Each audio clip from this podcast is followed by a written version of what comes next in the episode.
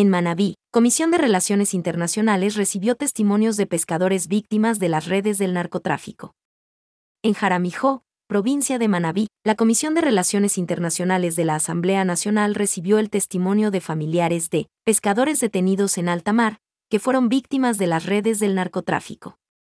Los familiares de pescadores artesanales aseguran que sus seres queridos han sido utilizados como mulas por él narcotráfico y detenidos en otros países, por lo que piden la intervención de la legislatura para la extradición de los compatriotas que se encuentran en Norte y Centroamérica. La mesa de trabajo, que se llevó a efecto en la sede del Palacio Municipal de Jaramijo, contó con la presencia de nueve asambleístas.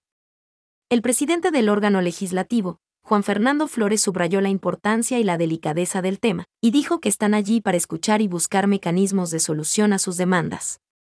La asambleísta Raiza Corral destacó la presencia de los legisladores en territorio y afirmó que existe la voluntad de trabajar en conjunto, más aún en Jaramijo, cuya principal actividad es la pesca y la que cuenta con un gran número de personas detenidas fuera de la patria.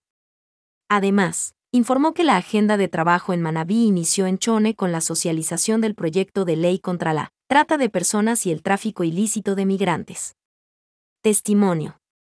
Carlos Carrión, secretario de la Asociación de Madres y Esposas de Pescadores Detenidos en otros países, que trabajan en conjunto con la Asociación de Esmeraldas, expuso que lamentablemente sus familiares, por su condición económica, han sido utilizados y reclutados por los narcotraficantes, aprovechándolos como transporte o mulas, y al ser detenidos han sido catalogados como narcotraficantes y sentenciados con las leyes de otros países demandó la extradición de sus familiares que se encuentran detenidos en Estados Unidos, en cinco países de Centroamérica y Colombia. Afirmó que, solo en Estados Unidos tienen aprobada la repatriación de 900 pescadores ecuatorianos y en Centroamérica 300.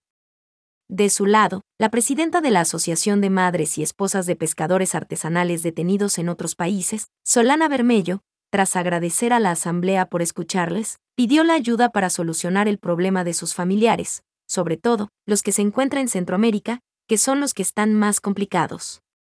Sus propuestas hacen que logremos construir las leyes para el país. No dejen que sus autoridades trabajen solas, el aporte de la ciudadanía es fundamental, manifestó el parlamentario Elías Hachero. Mientras Fernando Cedeño recordó que crearon una subcomisión para trabajar y buscar los mecanismos legales de trasladar a los ecuatorianos que se encuentran privados de libertad en otros países. En tanto, la asambleísta Mónica Palacios informó que en su despacho existen cinco fiscalizaciones sobre ecuatorianos, migrantes detenidos en Estados Unidos.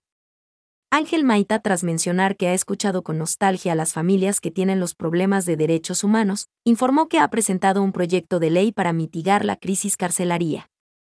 Katiuska Miranda sugirió buscar un espacio dentro de la comisión para abordar la temática, toda vez que se escuchan varias teorías de pescadores que han sido ingresados a cárceles con otros nombres y sus familiares no los encuentran. Oscar Navarrete, en su calidad de asambleísta por un día, se refirió a las sentencias que cumplen los compatriotas.